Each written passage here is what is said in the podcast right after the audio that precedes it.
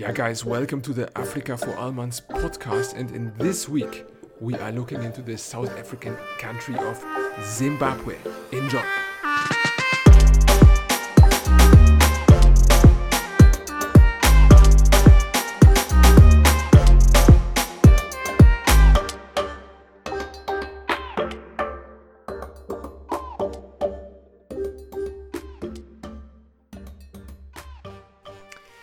Guys, Zimbabwe, a very fascinating country, landlocked in the southern part of Africa, about average in size, a bit bigger than Germany, with round about 17 million people. And for this interesting country, I have two special guests in this week, two fascinating young ladies. First of all, we have Tifa, a good friend of mine from Ankara, Turkey, where she currently studies sociology, and she explains us a lot about the geography, also the history and the political economic situations. We talk also about her way out of Zimbabwe and her reflections on that.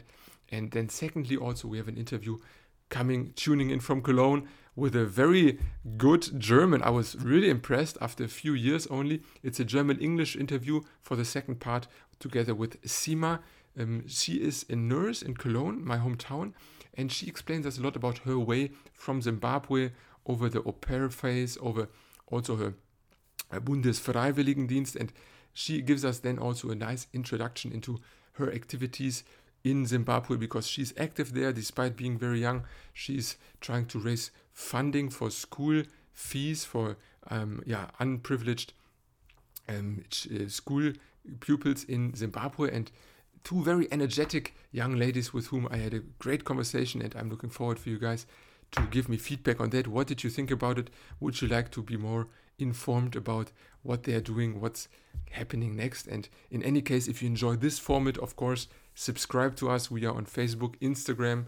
Support us. We are basically on all podcast platforms. But if you guys want more in terms of content, in terms of topics, there's only one way to reach out to us and also to, to donate, to support. Um, it is via PayPal possible. It is via Steady HQ. All the links you find in the subscription, um, in the description of this very podcast. And for the next time, um, I welcome the interesting country of Somalia. Until then, I wish you a nice weekend and enjoy those fascinating interviews. Ciao.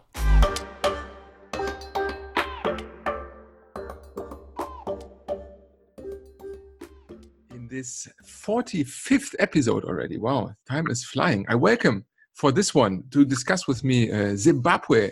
Um, I welcome in Ankara, Tifa. Welcome to the show. Hey, thank you so much for having me. I'm excited to be here and be discussing about Zimbabwe.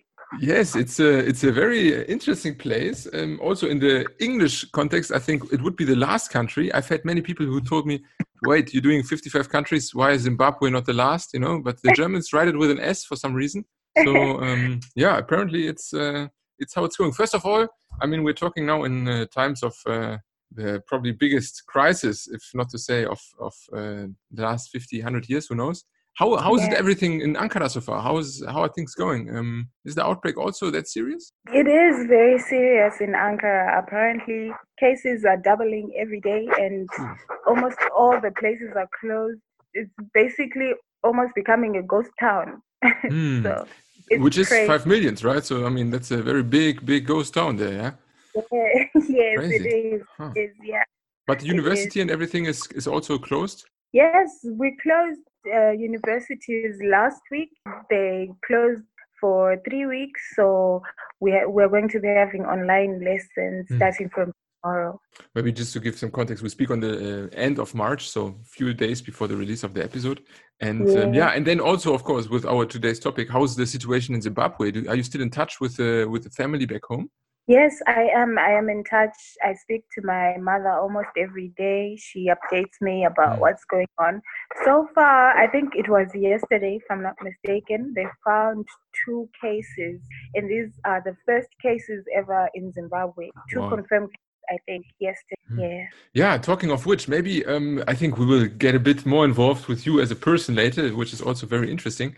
Um, Okay. But to give maybe the, the listeners some somewhat of introduction, could you maybe start with yeah explaining a bit the location of Zimbabwe? Where are we exactly in Africa, and also maybe which are the neighboring neighboring countries? All right. So, uh, Zimbabwe is located in the southern part of Africa and uh, it is bordered by uh, Zambia, uh, Mozambique, South Africa, and Botswana. Okay. Yeah, so it's completely la- landlocked. It's yeah. landlocked. It's a very interesting shape, yeah, with a with a bit of a triangle to the left, yeah. Yeah, it's kind of like a horn, the same horn. The horn, exactly. At the, horn. at the top, it's the same. That's on Zimbabwe. Yes. Interesting. And and in terms of size, like relative to maybe some other countries, or maybe also, um, I know Germany is um, 350,000 square kilometers, for example. Do you know the numbers uh, for Zimbabwe? Zimbabwe is about 390 square okay. kilometers. Okay, one zero. Not bad. yeah.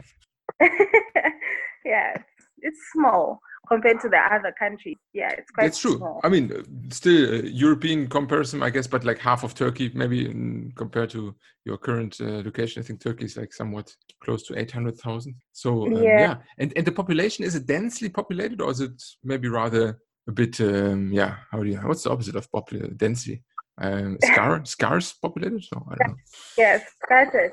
Uh, it's not densely populated. I think it's scattered. People are scattered all over. Mm. I think, yeah. So it's like big cities is not a not a big thing there, like metropolitan cities. Well, it is. Uh, in the capital city, there are parts of it that are densely populated. Mm. But then as we go outside to the um, outside areas of the country, like around the country, it's not very much populated, it's not densely populated. But in the metropolitan cities, it is like a little bit, not too much. I don't, I'm not sure about the numbers, but yeah, I think it's a little bit populated, yeah. But if I if I look at the geography, it, it doesn't seem to be um, like a difficult place to settle, right? I mean, there's no like insane mountains or desert or like uh, uh jung- jungle or something. You know, it, it, seems like maybe you tell us more, but it seems like a very uh, nice place technically to live everywhere, right? Yeah, it is. It's very, very, especially in the east in the east of the country and central parts of the country, it's very green. But when we go towards the south and the west, it's a little bit drier there mm-hmm. because they don't those parts don't get too much rainfall. But the east and the south, they get a lot of rainfall there. Interesting. And maybe in terms of like uh, distinct uh, geographic elements, could you give us some uh, of like popular mountains or rivers that people uh, would find in Zimbabwe? Yeah, yeah. Okay, so uh, towards the towards the south of the country, there's the Limpopo River, Limpopo. and that river is the one that borders Zimbabwe and South Africa. Ah, and okay. Then, yes, and then towards the northwest, there's the Zambezi River. Ah, yes, which, very famous. Which uh, in that area, that's where you find the famous Victoria Falls, and mm. that also that river also borders Zimbabwe and Zambia. So mm. those are uh, two most famous rivers. And uh, then there's the highest mountain in Zimbabwe. It's called Mount Inyangani, and it is uh, 2,590 meters. Wow, not high. bad. Yeah, so it's the, the highest point in Zimbabwe, I guess. The, nice. the high yeah the highest mountain. Yeah i think those are our main distinct um yeah rivers and mountains and then the victoria falls that's known around the world yeah. But that like the rest of the country would you say is rather hilly or is it more more flat or what are like maybe also the climatic conditions in this case? Like is it made for farming or what is like yes. uh, the situation for these things um, like I was saying, the west and the um, the west and the north is it the north? Yeah, they don't get much rainfall, so mm. that's why the the the where the the lands are not very uh, farming friendly, mm. but they are more uh, cattle rearing and uh, some crops that are prone to not much rainfall or, or what you call it famine mm. like cotton mm. for example they are farmed there but then as we go down to the uh, it's more mountainous there it's more greener because okay. there's a lot of rainfall yeah that side that that is bordered by Mozambique. That side, there is more farming that is done because in the Eastern Highlands in Zimbabwe, that's where you find a lot of tea estates because we also do tea farming. So tea, tea farming. Ah, more, ah, tea. Okay, like the, the drink. Ah, okay. Yes, please. So tea estates are found across the eastern highlands of the country. They, that that side where it's more mountainous, it rains a lot. But in general, Zimbabwe does have like a lot of farming land. Most of the land is very fertile in Zimbabwe. Mm. And that's maybe then also the case uh, or the reason why it's not so urban in a way. Like maybe the big cities most are not. yeah, most probably. The big cities, they're fine. But like I said, as we move away from the metropolitan areas, you find more, you know, farm like mm. because people are involved in a lot of farms. Even in, in general, even in the metropolitan area, you find someone has a big yard they have their house but they still have like a small garden or not a small garden. Some people even have big gardens they do their own farming. So everywhere. You can do farming everywhere. Interesting, interesting. whether it's for commercial reasons or it's for your own uh, private reasons yeah. And for, from a touristic perspective probably the first thing people would uh, yeah uh, associate zimbabwe with would be the victoria falls i guess right? Like or like are there other maybe some I don't know natural reservoirs or some uh, animal yes, yes. Um, tourism or what do you game think park. is? Yeah. yeah, we have a lot of game parks where you can okay. go there. You see a lot of animals, and we have like I was saying, uh, Mount Inyangani. Mm. People go there as well for tourism. People visit the tea states. People visit uh, the Kariba Kariba is like a sea where all the hydro power is sourced from ah, in okay. Zimbabwe. Cool. Yeah, there's like Kariba Dam. There's also wildlife there, and yeah, and of course the Victoria Falls, and so many other places that I don't even know about. And also there's the Great Zimbabwe. I don't the know if you've Zimbabwe. heard about no, that. No. Yeah, it's the the the stone ruins that the the early people, the early settlers, the Karanga people, they went and they settled there. So they built a whole empire, a whole um, homestead, but it's very big out of stone. Oh, out of stones. And they were just piling stones on top of each other. They weren't using any cement or anything. So wow. it's also a tourist uh, destination, yes.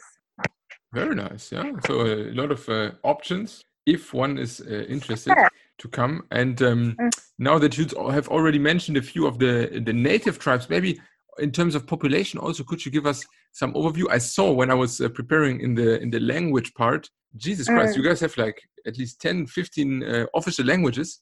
I was very impressed. But maybe just I don't know yes. if, if, there's if there's like a, the big language or the big tribe. Maybe you can give us like uh, some uh, some context for that. Uh, okay, so uh, there are two main ethnicities. ethnicities sorry, there are mm. two mm-hmm. main ethnicities in Zimbabwe, which are the Shona and the Ndebele. Okay. So uh, the Shona are the predominant, the predecessors of the, the, the Bantu tribes. They are also part of the Bantu tribe, the Shona. And okay. uh, yeah, and then the Ndebele people and the original natives of Zimbabwe are the Shona people. The Ndebele people, they came from South Africa and uh, yeah, up there. But yeah, most of the people really are the Shona people. Okay, so the, the large amount of languages I might have encountered are like subgroups of the, those two big tribes, then probably. Yes, yes, yes. Uh, yeah, I would like to say. Interesting, interesting. And in terms of um, uh, religion, is it also that clear to the, the I, for example, last week I uh, spoke uh, on the Sierra Leone, and there you have, of course, you have Christians and Muslims, but technically also a lot of them still have their indigenous beliefs and like some animists or some other things. It's like it's not really um, a clear cut between these things. Is that, would you say, also maybe the case in Zimbabwe? Yes, it is. It is because for now, or since colonization, mm. uh, the predominant religion is Christianity, and it makes almost eighty-five percent of the population. Wow. And then, uh, surprisingly, I didn't know this, but surprisingly, the Muslim population in Zimbabwe is less than one percent. Less than one percent. That's yes, yes. Very low. and uh, there's also like the African traditional religions, which make about 3%, and then the non religious people make 12%. So, yeah, the predominant religion is Christianity because, you know, when the colonization was taking place, uh, there were a lot of missionaries who came yes. in. They came in with Christianity and all mm. that. So, then, people have been active Christians in Zimbabwe. Interesting. So I think it's, yeah. it's, it's, a case for many of the southern uh, SADC states, right? Like a lot of them are yes. predominantly uh, Christian. Yes, that's right. Nice. And um, yeah, I mean, you already uh, smoothly introduced the, the chapter of the, the stone, um, the stone side of uh, Karanga. Now that we can mm-hmm. uh, maybe uh, drive into the, the, the second chapter, so to say, I always like to speak then about the, the history. Um, I don't know. It's probably uh, uh, quite complex in terms of uh, all the different tribes that may have been there for some time. But maybe just to give us like a brief, brief overview, can you tell us uh, who was maybe the, the, first population or the historical native population in uh, Zimbabwe, and who maybe then uh, came after? Huh, okay. So, um, from what I've what I know and what I've learned over the years, yes. the Karanga when they were the first ones to to uh, Zimbabwe. Like I was saying, they're in the Great Zimbabwe where they built their homes, everything stone. And right now, today, they are part of the Shona ethnic, yes. the majority of the people in Zimbabwe. And um, they migrated from the Great Lakes and they found the Khoisan so it's like the Khoisan were already there, but the Karanga now they came and then they integrated with the Khoisan. And then they settled in that place that it was called Mapungubwe. Mapungubwe, and, okay. Uh, yes. And uh, the structures that they built out of the stone blocks without using cement today is what is known as the Great Zimbabwe. So the mm. predominant staying there and then now they started scattering. And then uh, later on they from the south african side from the south yeah from the south african side the Ndebele people came but they were they were escaping. They escaped.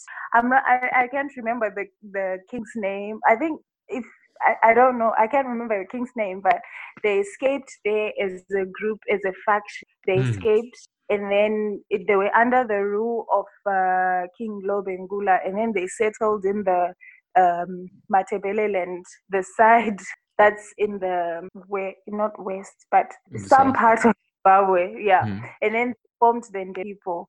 Those people, yeah, they escaped from the Zulu tribe, and then they came as a faction, and they became the Ndebele people. But they from since then they found Shona people, those Ndebele people, they found mm. Shona people, and then they fought the Shona people. Ah, okay.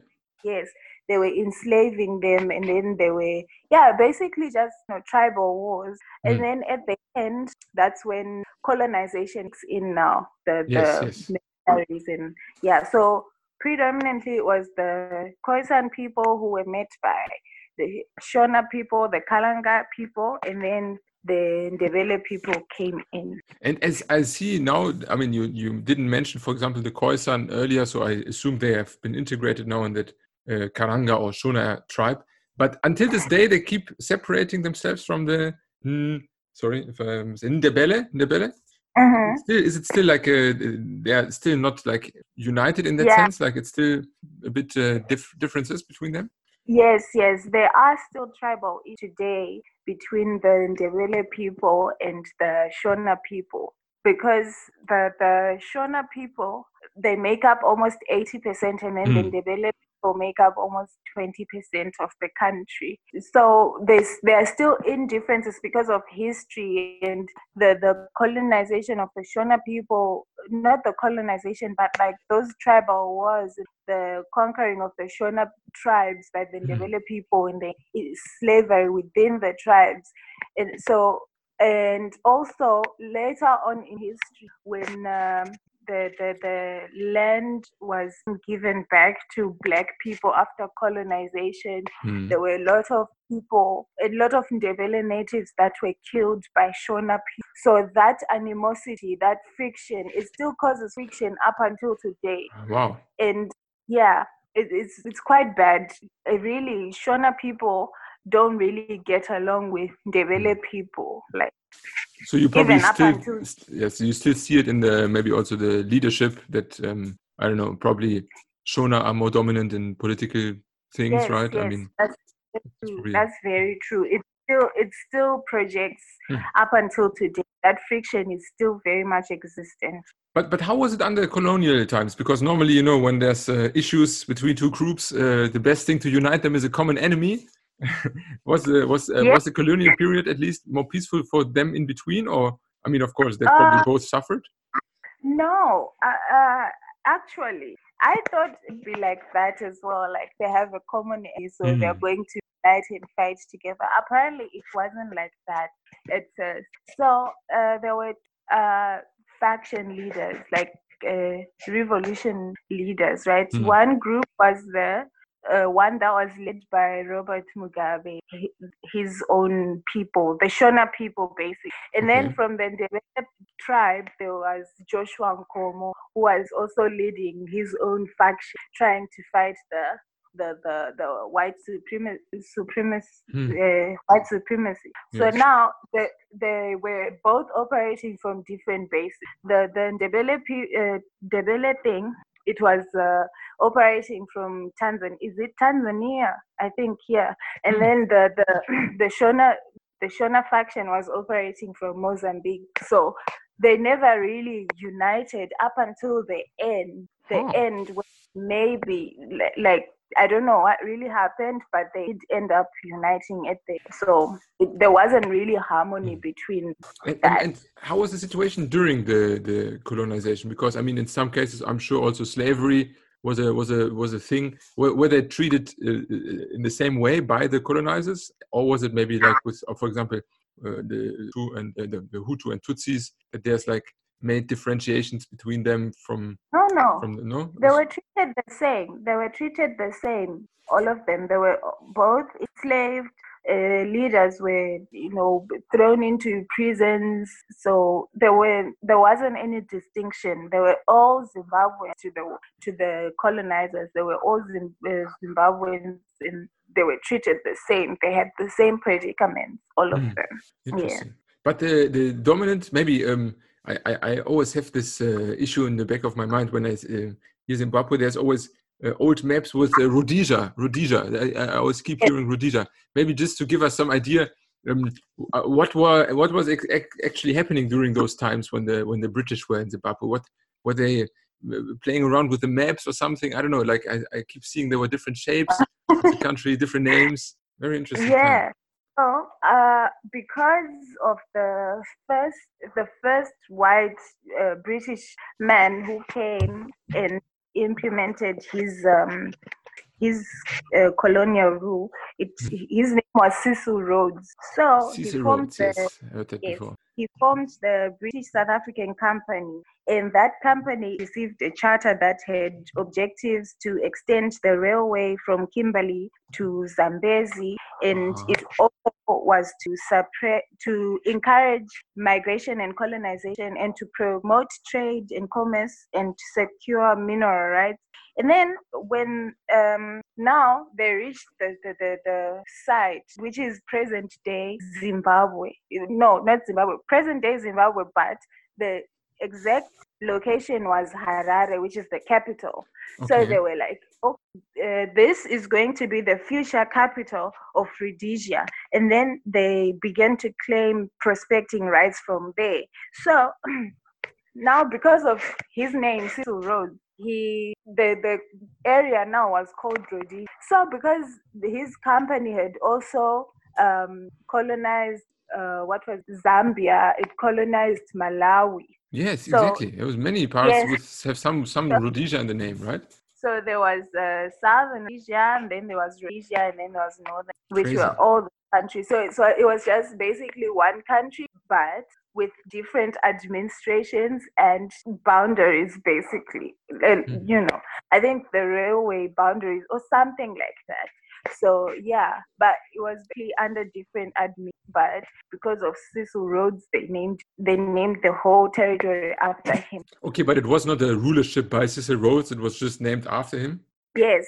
Okay. His company, his company is the one that first uh, came to pro- to promote uh, colonizing. He was the one who led the, the, the, the pioneers, everyone. He was the one who came and then he was like, okay, this place is fine. There are so many, um, there are so many, uh, what you call this, prospects. We can explore so many Yes, prospects. Yeah, there's minerals, there's land, and also the missionaries have had been coming in and going back and reporting like uh, the people have managed to convince them to sign sign all of these documents. They they don't really know what they're signing, but we've convinced them to sign. So Cecil Rhodes now just brought that company and then he started making waves, like spreading out the word and doing his um developments that were pro colonial colon, colonialism. Yes, and I, and I think the, the, company itself is still active in some of these areas. No, I forgot the, the name. What is what is it called now? But I mean, the same industries, at least from the Botswana episode, I remember they are still um, involved there. Yeah, they didn't completely lose Yeah. grip. Yeah, yeah. They didn't completely let go. They didn't. So let's hope uh, maybe at least it is done on the surface so that people still realize what's what's going on. Yeah. Yeah, interesting, interesting phase. Um, you already, uh, uh, let's say, tackled a bit of the of the then, let's say, starting um, struggle for independency. Maybe just to give us some dates so we uh, we know where we are. Uh, At what time did the did the colonialization of Britain um, or the um, let's say the oppression of Zimbabwe? When did it actually end? And when was like the first time of a democratic or at least uh, free Zimbabwe? Uh, it, it, it ended in 1979. That's where the war ended, the independence war. That's when it ended. And Hmm. then that is, um, It's very in late, though, 19 right? Very late. Surpri- I mean, yes, all African nations so far have been earlier, I think. Yes, in in in um, the other countries, Zambia and uh, Malawi, they'd already gotten their independence. So Zimbabwe was the last country uh, independent. Hmm. Yeah. So it's, it's it's still uh, rather new institutions, and most things are not, uh, let's say, have not proven over two or three generations yet. It's still in the in the early, early stages. Hmm. yeah, it is. It's still quite a young country. And and who was the first to um, to run this new independent country? Uh, the first one was uh, I forgot his name. No problem. I, I would I would have uh, I thought it was a rhetorical question, and the first was Robert Mugabe, but maybe there was another guy in between. I don't know. yes, there was. There Ah, was. okay. But obviously, it's he's not known since the his successor uh, came to rise to a certain uh, fame. I think. Yeah, uh, nobody probably remembered the Okay, his name was uh, Canaan Banana. Canaan Banana. Okay. Yes, and uh, he became the first president. Yeah, he became the first president, and then Robert Mugabe was the prime minister. I mean, uh, I think this name uh, for many people will have some sort of impact. Maybe just to give us some introduction, what, how would you describe Robert Mugabe? It's very interesting now for me to see it maybe from a, a, a local Zimbabwean to see her perspective because I think for many Africans he means very different things. You know. Yeah. Well, I would say for me, I I can I, I can describe him or I could describe my feeling towards him in two different um, stages, not stages, but two different criteria. The first feeling was uh, the first feelings that I get, or the first feelings that I want to explain are him before, uh, shortly after the independence, Hmm. during the 1990 and the early 2000s, probably. I think he was, yeah, he was a good president. He was a role model, and he made sure that he was stern and he told the, the, the, the white people to, to back off basically so Hmm. i i yeah i liked that he did that he went you know the the, the SADC meetings he went to the, the the au meetings and and he, he did make sure that they knew that zimbabwe will never be a colony again Yes. he did say that. But then, as time progresses, towards the end of his rule now, when he was changing all these rules, the, the, the legislature, and he was, you know, uh, apparently rigging elections. And Mm. for me, uh, basing on the fact that I was I was living in Zimbabwe Yes. all my life before I came here, um, and I experienced the the the, the crisis that was there in 2008 and it was very bad and it was all because of him so i would think that as much as he likes to portray himself as a socialist or someone who's very revolutionary i think i, I could say that he wasn't he was nothing close to that Mm, No. mm. he wanted to portray that, but I think he failed. I think he was just a very, uh, what you call it, ambitious socialist. Ambitious. Yes, he was very ambitious, a very ambitious socialist. And uh, yeah, but behind all of that, he was just a very authoritative. He he was running an a authoritarian empire of his own. I mean, at that, at, I, I assume at the time when he got to power, this was still more or less on vogue, yeah, so to say. I mean, there was a lot of uh, uh, bloc countries with a socialist, communist, maybe even uh, tendency, but probably he found himself in a more, I don't know, liberal world after the, the fall of the Soviet Union. I can imagine it is then difficult, yeah, to change change the system or to I don't know navigate through these uh, through these times with such a socialist uh, origin, yeah. It's probably not Yeah. uh, not easy. Must be, must Yeah. it couldn't have been easy but then i just feel like he could have done a lot of things different a lot But maybe, maybe because I think uh, we are also uh, at some point we uh, um, mentioned already the the issue had with with white farmers. But um, was it the case that um, Zimbabwe had a lot of white farmers before the independence? Because I imagine if they stayed under British rule for so long that they and you said also that there's a lot of farming land that then Mm. probably they had a distinct or a, a- a relevant white minority in the country still, right?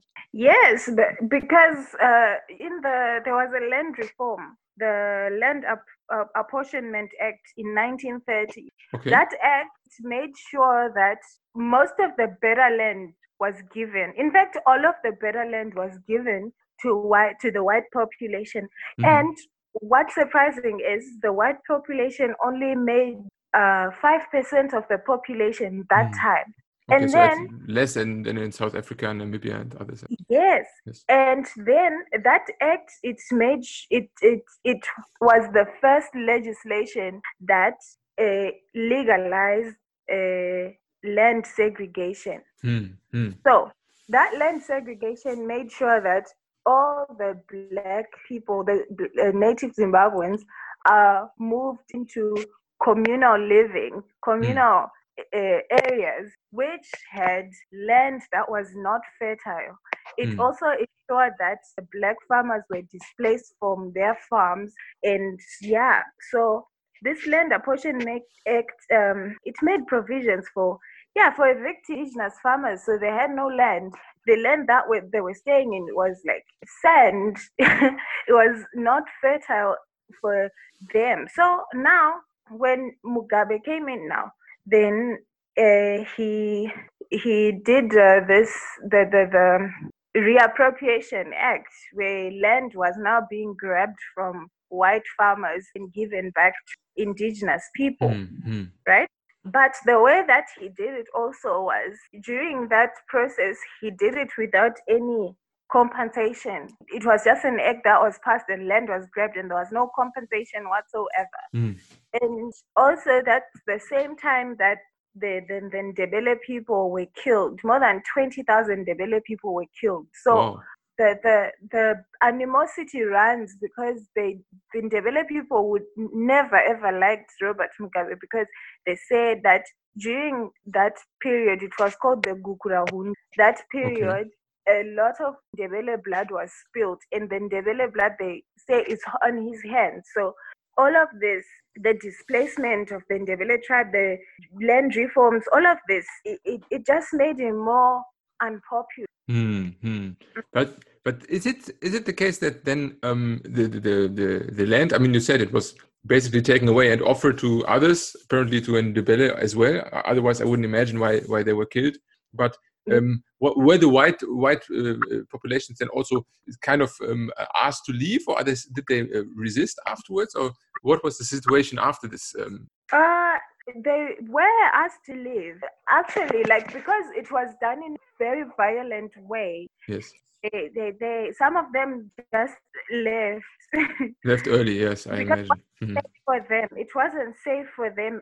It wasn't safe, so they they just left most of them when they saw that land was being taken because they were killed people were dying people were being violent. So most of them left. That's the period where a lot of white people left. Mm. yeah, yeah, i mean i, I always keep uh, uh, thinking about these. Um, I, I, guess to some extent it's a similar case in south africa even until today. There's some discussion on this in namibia maybe as well.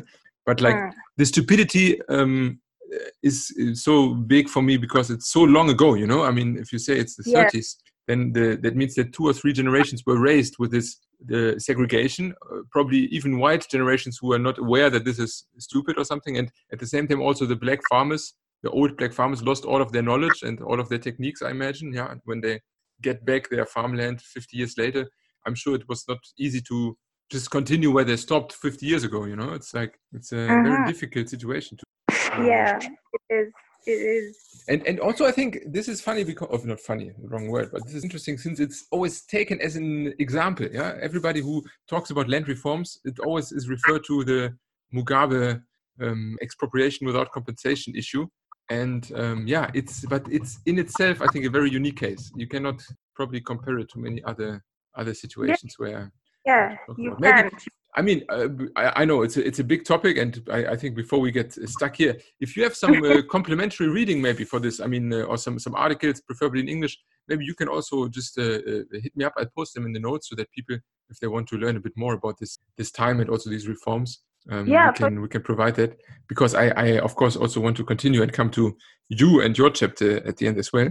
Um, but maybe just to uh-huh. finish, what what was in the end? I mean, Mugabe is is, is not there anymore, I assume, right? It's a, it's a new presidency now, or how did things uh, develop in the last last ten years? Uh, well, um, since he for the last three years, because he, he, was um, he was uh, forced out of power, mm-hmm. like because there was a military back in 2017. Okay. So because he had been ruling for 37 years, people were so tired. I was tired as well. Yeah, I can imagine. You didn't meet, I mean, you're a 90s kid as well, yeah? You never knew anyone else, right? Yeah. Uh, so, so because uh, of all of that, I think we just needed, as a nation, we just needed new rule. Yes. And then after after the coup, um, the the current president right now, uh, Emmerson Mnangagwa. He was also one of um, Mugabe's, uh, what you call it, right hand. Okay, yeah. Yes, he was one of Mugabe's right hands. So I can't really say that there's been much change in mm. the, the, the, the rule. I can't really say that. So it's still the same uh, ZANU party in charge? Yes, it's, mm. it's still it's still the same ZANU party that's in charge, and now he's the president. But he was there when Mugabe was doing all of his conquests and all of his uh, reforms, and, ah, okay. and he was there. He has always been there. He was one of Mugabe's right hands. So it's just like you know, they cut from the same cloth. He's yeah, the same Yes, he's the same man, same same uh, um, same regime, same everything like Mugabe. So for me, I can't really see anything different, mm. except maybe he hasn't killed people like within I, the three years. I heard he was named the crocodile. Yeah, so it doesn't seem like the most uh, friendly animal. To uh, I mean, uh, I don't know if he killed anyone, but it's probably not the opposite as well. yeah, yeah. So I don't any any difference, mm-hmm. honestly, mm-hmm. between Mugabe and Mnangagwa. I think they're the same person. And maybe also in terms of uh, economics. I mean, I know you are uh, also involved with social science, mm-hmm. social science, mm-hmm. and these and these things. Um, socioeconomically, um, did things um, change? Maybe that people are more uh, optimistic or I don't know. You, you mentioned, for example, a crisis uh, ten years ago. Did mm-hmm. the did the aftermath of this crisis now uh, recover, or what is maybe the situation on a socio-cultural level now? No, actually, it, it it's still it's even worse now. It's even worse. Hmm. worse. Yes, because now the, the, the economy is just in shambles. Of course, the, the, the president is going out and he's trying to source out investors and everything. But from the news that I read, some countries are skeptical to invest in Zimbabwe because it's Mm. so unstable. It's so unstable. It's got so many sanctions that are imposed by the, the, the US. It's got nothing really, nothing going on for it. The economy is in shambles. So nothing much has really changed. In fact, things are actually getting worse because the inflation, the lack of like a, a, a stable currency, we use foreign currency. You use foreign currency fo- in everyday life. we use uh, American dollars, but there's uh, uh, a Zimbabwean dollar. It's called the bond note, but it was only implemented, I think, about a few years ago. Hmm. But still, it's it's not a strong currency at So it's all. uh, So inflation. Yeah. it's the interuse of foreign currency and that bond note, but still everything because of the inflation, everything like salaries are becoming less and less Hmm. by the day. Everything is coming is becoming more expensive because so many things are im- are being imported Okay. and yeah, things are being um, imported and exported and everything. The economy is just not stable enough. Mm. So there really aren't any investors that are willing, like openly willing to invest in Zimbabwe at the moment. Yeah, and I can imagine with a, I mean, you said it's a new president, but with his same kind of government going on, and these guys being um, expropriating uh, uh, private ownership, I think also many, probably many international investors are a bit afraid that at some point maybe the crocodile decides, let me eat that company, you know, and uh, yes. who knows? Yeah, Yes. it's probably probably difficult to to trust. Yeah, I even saw an article that was saying Mnangagwa wants the cake, wants the cake for Zimbabwe, but he also wants a slice for himself. So I think, you know, when people from outside are saying that kind of statement, obviously now uh, investors are going to, to be scared. They're going to be skeptical about the whole thing. Like, are we really going to go into this and invest this much? But Mm. because of also like the reputation of the, the history of the, the, the, the um, economy in Zimbabwe as a country, people are not really sure that oh, are things going to progress or are things going to get like worse? What's going to happen? You know, how are the funds that we're investing? Yeah, yeah. I mean, you you might not like this uh, whole uh, system of uh, international Mm-hmm. uh, uh, capital and everything, but at least you need someone who can feed those snakes. You know, at least keep them calm. It doesn't matter Yes. how, but uh, it, it's part of the game. Yeah. Yeah. So, so probably the, the, the, the investors are saying, are the funds going to be handled properly? Even if we give them the, the, the um, what you call as capital or we, Yes. we invest money into their economy and we give them uh, credit, are they, are they going to pay back that credit? How are they going to pay it back? yes, yes. And in which currency? I mean, that's a good question. Yeah. If, uh, if inflation goes Yeah. high, you don't want Uh-huh. that currency. Yeah. It's, it's yes, interesting. yes. How, how are you going to pay it back and make sure are you how are they going to make sure that they're not going to pay us back money that was borrowed from somewhere else you know Mm. all of things they come into play at the end of the day But but uh, you mentioned that it's a lot of agriculture. So do you think at least the, the population is um, self-sustaining in terms of uh, food uh, providing provision, or is it also an issue that that uh, like uh, the, the Uh, local food is exported or something? yeah i mean a lot of people do agriculture but it's not the the agricultural sector yes the backbone of the economy but it's like okay once for example if a farmer has a, a plot or hectares and he farms um, tobacco right Hmm. if he doesn't have like people from outside the country who are coming to buy from him directly he's going to take that tobacco to the the local tobacco floors right for the for the for his tobacco to be sold commercially on a larger scale Hmm. but then it's not like he's being paid a lot by those local tobacco floors, you know the- it's just like uh how do i say this what you get for your input like your input and your produce is yeah is not it doesn't amount back to your yeah, what you get for your produce doesn't really amount your your your input, what you mm. put in to grow the the, the, the product. And not to speak of uh, really uh, investments for the future or savings or something. Yes, you mm. don't really get tangible returns, you know, for that. So yes, people are doing agriculture. Yes, it's flourishing, but are you getting? Are you gonna get paid enough for mm. your product? No, because people don't have the money. There's scarcity of money within the country. People don't have money. Yes, yes. Yeah, yeah, I mean, and agriculture, I'm sure, is like one of the industries. If you don't find the tools to invest, or like if you don't, uh, yeah, I don't know, adapt yeah. to modern techniques, it's it's a very inefficient business. I think, right? Like exactly. it's a very hard, hard work. It's uh, yeah, nothing you want to do for your life. Oh, very, that's very true. Yeah. yeah. and because right now most people are living from hand to mouth. Hmm that's how the economy is right now. You don't people don't have savings. People don't have you know bank accounts that, that, they just go maybe somewhere at a flea market or at a, a yeah a local selling place designated by the, the government they sell whatever they sell for that day and they're not even selling that much stuff also because a lot of people are not buying. So whatever they get that day, they go, they buy food to feed the family for the mm. night. Mm. That's how most people are living now. Like there is so much poverty, so much. The poverty, like a lot. It's really sad.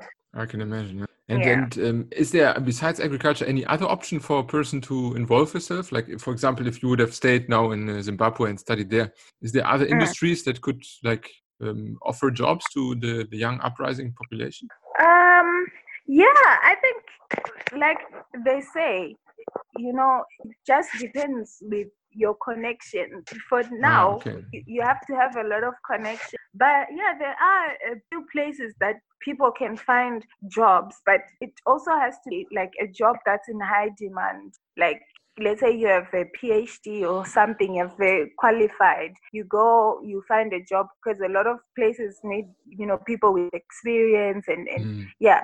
So you can find a job, but the chances of you going there with your degree that you just worked on and you just go and you apply the chances of you finding a job compared to someone who has connections is different.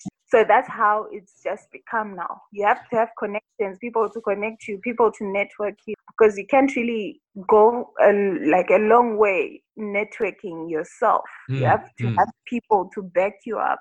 So yeah, but yeah, people can get jobs, but the unemployment rate is very high as well. So a lot of people also cannot get jobs. There are a lot of graduates. People are just graduating, but they're doing. You find someone who did um, an engineering degree, oh. did maths at a primary really? school. Yeah, because it, you can't really get you know a, a, job. You just find whatever comes. People mm. are taking that whatever comes their way. If if it's a teaching job, I'm I'm gonna teach even though I did you know actuarial sciences. I'm still gonna teach even yeah. though it's not my qualifications, but this is a job. This is what will give me a salary, at least something, mm-hmm. even if it's mm-hmm. peanuts. Yeah. Ah, that's sad. And I'm, I'm just trying to imagine what the situation would be for uh, people our age in that country. Is there also maybe an, uh, an opportunity to go to some of the neighboring countries, or are there like good relations to other foreign nations which can, uh-huh. I don't know, make exchange programs or what is like maybe the, the, the, international network of, of Zimbabwe? Well, yeah, people do go. I mean, look at me, I'm here. yes, I mean, of course you are, but I mean, Turkey. I'm sure you are not the. Uh, it, it's not a big trend to go to Turkey from Zimbabwe, is it? No, it's not. No, you're very but... one of a, one of a kind for sure. yes, but it's a trend. Like people go to, to Cyprus, people go to China, oh. uh, yeah, um, the UK. There, there is a chance for you for people to find jobs or you know uh, school opportunities outside of Zimbabwe. It's a very vast, vast uh, area. People can go wherever they want to go. The problem now is just internal. It's internal. There's no problem you going abroad and stuff. No problem. But the internal now is is, is quite yeah. It's difficult.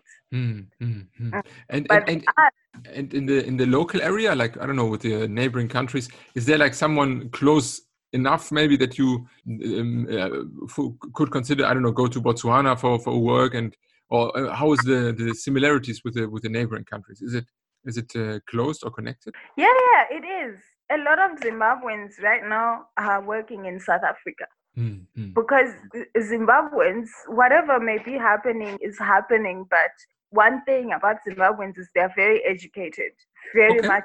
So wherever you go, if you learn, if you studied in Zimbabwe, or you know, yeah, basically, if you studied in Zimbabwe, wherever you go, you can get a good job because okay. we are educated. Our literacy rate, uh, uh, yeah, it's really high you know people our education system is good it's very good so you so, can get a job anywhere in the world so it's just a question whether the the market can provide enough jobs and enough uh, opportunities for them yeah yeah and and one thing you mentioned also china in this case uh, you know maybe for once aside of the coronavirus uh, hysteria but um, is it also a, a, a, trading partner, or is, is China like a, is it is it a big thing for Zimbabweans? Yes. Uh, so China is uh, both Zimbabwe's trading partner, Zimbabwe's commercial partner. Yeah, it's been Zimbabwe's partner since the 1980s. Yeah. Mm-hmm. So it's a very it plays a very big role when it comes to trade and, and commerce and and yeah trade and commerce, it, it really does play a big role. But is there like a, a big um, minority of Chinese people living in Zimbabwe? No. No. Okay. No, really. So, Unless they're working in Zimbabwe on a okay. project or something, then that's when they're in there. But after that, they I don't. I've never seen a Chinese huh. Zimbabwe no. So it's just a business or like a governmental yeah. Uh, relationship. Uh huh. Yeah. And and soon maybe the Turks. Yeah. I mean, I'm always fascinated by you and Becca and Bookie, others, uh, Edwin. Oh, you guys yeah. are um, probably the, the, the the next one who can bring some new contacts to the home country. Then, yeah. no, but there, there already are Turkish people working really? in Yes, there are. Uh, uh, I have a couple of friends who are working with Turkish companies uh, back in Zimbabwe. They are Turkish investment companies in Zimbabwe. I mean, the Turks know a lot about agriculture and these things, and probably also have a bit more, mm-hmm. how to say, applicable uh, knowledge than maybe the Germans with their uh, uh, unusable machines. Like, I mean, like very. I think German industry needs a lot of infrastructure um, standards to actually be useful. You know, it's probably not so. Yeah applicable in that sense. So probably Turkey can bring something to the table here. Maybe yeah, because the countries that I know, they're doing uh, infrastructure projects and they're doing like uh, uh, waterworks, you know, um, new water plants and building new houses. Yeah, basically infrastructure. They're, they're in that field because Turkish people, they really know how to, yeah, they really are really equipped with infrastructure knowledge. So most of the companies that I know that are back in Zimbabwe, they're infrastructure based. They do infrastructure stuff. Mm. And uh, yeah, smoothly uh, transferring also to our last part. Um, was that also your motivation, or maybe I mean, uh, for me, it's always very interesting to find um, uh, someone from a rather small country like Zimbabwe going to to Turkey. What was your body of thought, maybe in the in the in the preparation for these studies? Did you choose Turkey actively, or was it more like a a, random choice, or how, how did things develop that you end up in Ankara? well, for me, my story is a little bit uh, weird. It's not a typical story. What happened for me, I never thought about studying in Turkey ever. Mm. When I finished high school, um, the only time that I'd heard about Turkey was in history back when Ataturk was still alive. That's ah, the okay. only thing I saw about Turkey. So it never occurred to me that, you know, they actually have good universities. People go and study there. Mm. So my dad had a colleague and his son was studying here. Ah, so after, networks, after all, are the uh, the key to success. yes. So now, when I finished my my high school, my dad's colleague asked my dad like, "What's your what's your daughter uh, planning? Do you have any plans?" Yes. Then my dad was like, "No. Uh, well, we are just applying to local universities and maybe to a few universities in South Africa. We'll see mm-hmm. what will happen." And then luckily that time it was the same time that uh, the turkish scholarship application period was uh, starting. Mm. so then she just gave my dad the link and she was like you know have her try this have her try and apply. Maybe you know she'll get the place. It's a good scholarship. My son is also in turkey. He's studying. He's almost graduating. So Oh. that's how i applied and then i ended up coming here. Yeah, fascinating. I mean, the, the, the beauty and probably for you at some point the suffering is that the Turkish uh, scholarships are in Turkish, right? So you have to undergo uh, actually learn the language. I mean, I'm I'm Yes. I'm not uh, super honest if I would be jealous about that fact. Uh, maybe there's other languages I would prefer, but at least it's a new language. You you have a new perspective. You have a completely new. Uh, uh, Yeah. at least at Yeah. least it will look good on a C if i'm going to apply Absolutely. But but how? But let's.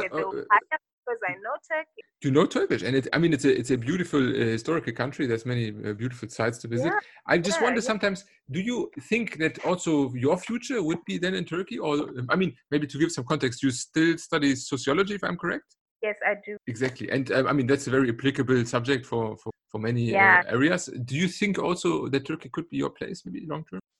i doubt it Okay. honestly i do not i want to settle in turkey no Mm. But for studies maybe yeah for studies this it's it's it's a, it's a good place it's not bad because Mm. i've already been here this is my fifth year here so i wouldn't mind extending because i'm already used to the system Yes. but for future for like a career and settling i don't think turkey is for me no Mm, mm. But I mean, I found it very fascinating, and I'm uh, of course profiting uh, a very big amount from that.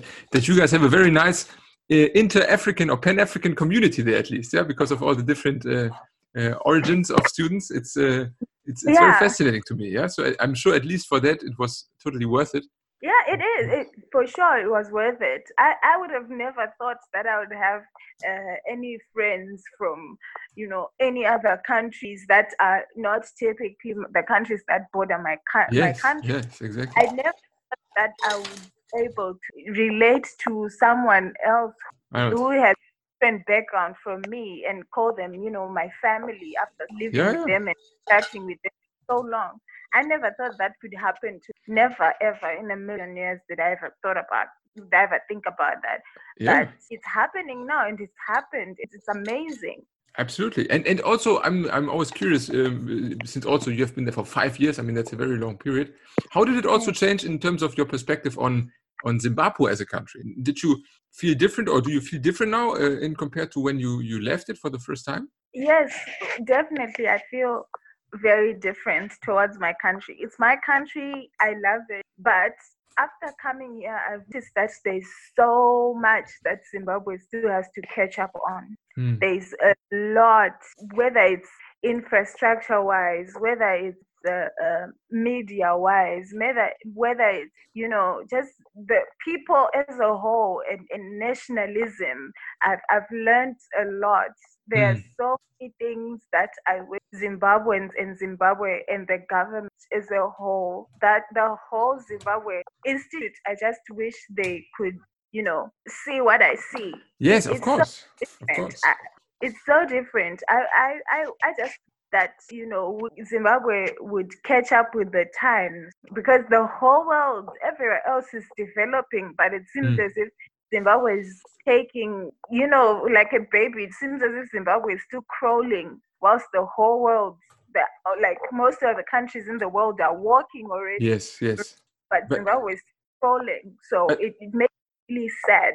Absolutely. But now the question is how how to how to handle this. Um, I mean, probably realistic um, uh, awareness uh, and not to become numb. You know. And I mean, I, I always have this issue. I, I talked about something similar, so it's funny we talk about it uh, with uh, with Fanny. That many, for example, Africans who are then moving to Europe and integrated there in the first generation, they start to like ah, to doubt everything back home. You know, everything is shit. Everything is so great here in Europe. Yeah. You still have to find some some positive approach to still want to want to contribute some way you know like you still Yeah, it's, it's probably yeah. a difficult balance i can imagine yeah. i- It's something that I wish like I, I could. You know, every day I try and think of ways like if I am to go back to Zimbabwe now, what can I to influence to portray whatever I've been experiencing here and influence the way my country is. What can I do? What would be most effective considering the current state of my Yes, country? yes. How do I start? Where do I start from? Who do I talk to? You know, where do I go? And All you can actually do something, you know, like mm, people like me or others, of course, we enjoyed the privilege of a German uh, childhood, but there's not much you can actually have an impact in, you know, like, I mean, you really, Yeah. if you bring uh, Turkish contacts or, I don't know, like uh, uh, new concepts, new ideas, there's a, there's a large Mm-hmm. opportunity for you. Yeah, yeah, that's one thing that I wish I could. But I, I think I know there's still, you know, a future. There's still more, and there's still years to pass. But you know, these things you have to start thinking about them now because I'm Yes. almost graduating, and Yes. after graduation, I don't know what I'm going to get. Am I gonna go back home? If I go back home, then I have to go back and and be someone. You know. Yes, exactly, exactly, and that's probably what the local uh, friends and family expect now, right? That you are a made person since you were in the foreign country, and then now, okay, Yeah. I'm back, guys. How's it going?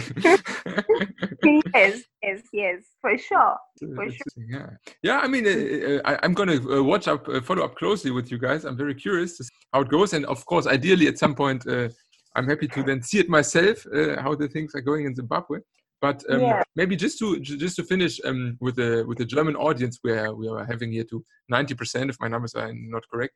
Um, what what is maybe also the perspective on Germany in Zimbabwe? Do you think there's like a presence? Do people know about Germany, or is it is it one of many European countries that is kind of in this uh, distant continent in the north? No, I people actually do know about Germans because there are few Germans that live in Zimbabwe. They Okay. are they maybe not so many, but you go to the metropolitan cities or yeah, you can see Zimbabweans. uh, You can see uh, German people. You can meet German people, and also like if you go to these touristic places, I think German is one of uh, our, you know, uh, how do you say it? It's one of the countries that come for touristic purposes to Ah, okay. Zimbabwe. Hmm, Yeah. nice. Or actually, who have knowledge about German. So uh, it's uh, it's a motivation maybe not to be shy to to try out next time. Uh, also No. seeing uh, seeing Zimbabwe. Maybe you should actually go. Yeah. You'd enjoy it. It's nice. No, like even if it's going through uh, the most right now, it's amazing. It's amazing. The people they're struggling, yes, but they're very warm people. Zimbabweans are very warm people. They make you know they make you feel at home, and they do not alienate whatsoever. Hmm. So even if you go for traveling purposes, for research purposes, anything you're going for, I am pretty sure that you wouldn't have a bad time. You enjoy yourself. You'd love it.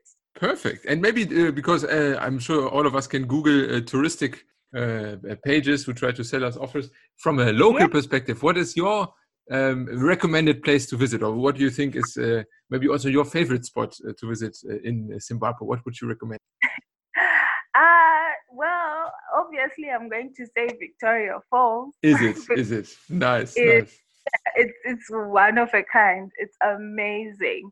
But also, I would like to say that there's this place in the Eastern Highlands where I'm originally from, where my grandparents stay. It's like um two mountains not two mountains it's basically a mountainous place and then there are bridges that connect those mountains. So it's like you can do bungee jumping from there. It's, it's, it's amazing. You can go there you see animals yeah you try out like i said we have really nice teas in zimbabwe Very interesting. Yeah, I take that uh, with me after this podcast. Tea of Zimbabwe. Very nice. yeah so Beautiful. yeah that place is called the mutarazi falls it's very nice it's very nice Very nice. Yeah, thank you very much, Tifa. I think we have a, an excellent introduction now into the country. And uh, of Oh. course, if coronavirus uh, allows the travels again, I hope we can also then catch up in person sometime later that this year in Turkey. And uh, Yeah. in any case, I, I uh, thank you very much. If you have any last words, feel free. Uh, I would like to say thank you so much for having me. I had an amazing time. I really liked it. I like talking, so this is my thing. This is, I knew it. I knew it when I selected you for this podcast. And uh, yeah, let's see. At some point, maybe um, when the countries are run through, we'll find in some special topics. I'm sure there'll be some incidents. But until then, um, yeah, I want to say uh, thank you for everybody who's listening. If you guys enjoyed it, make sure to follow us. We are uh, involved in most social media platforms Facebook, Instagram, and of course on um, yeah, let's say Spotify, Apple Podcast, all the common podcast uh, distributors. And if you want to support us, we are also available on the PayPal and Steady. You find the links in the description. And in any case, I wish you guys uh, good luck to survive in this week and hope to hear you guys again in next Friday.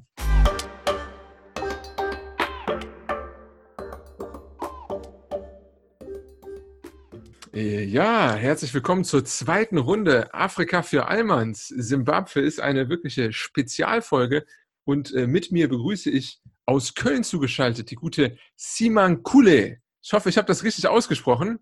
Äh, nee, du kannst es nicht. Bleib mal ich einfach kann es bei nicht. Ich habe es auch schon eben versucht. Ist, äh, aber korrigier mich ruhig, dann haben wir es einmal korrekt. Mhm.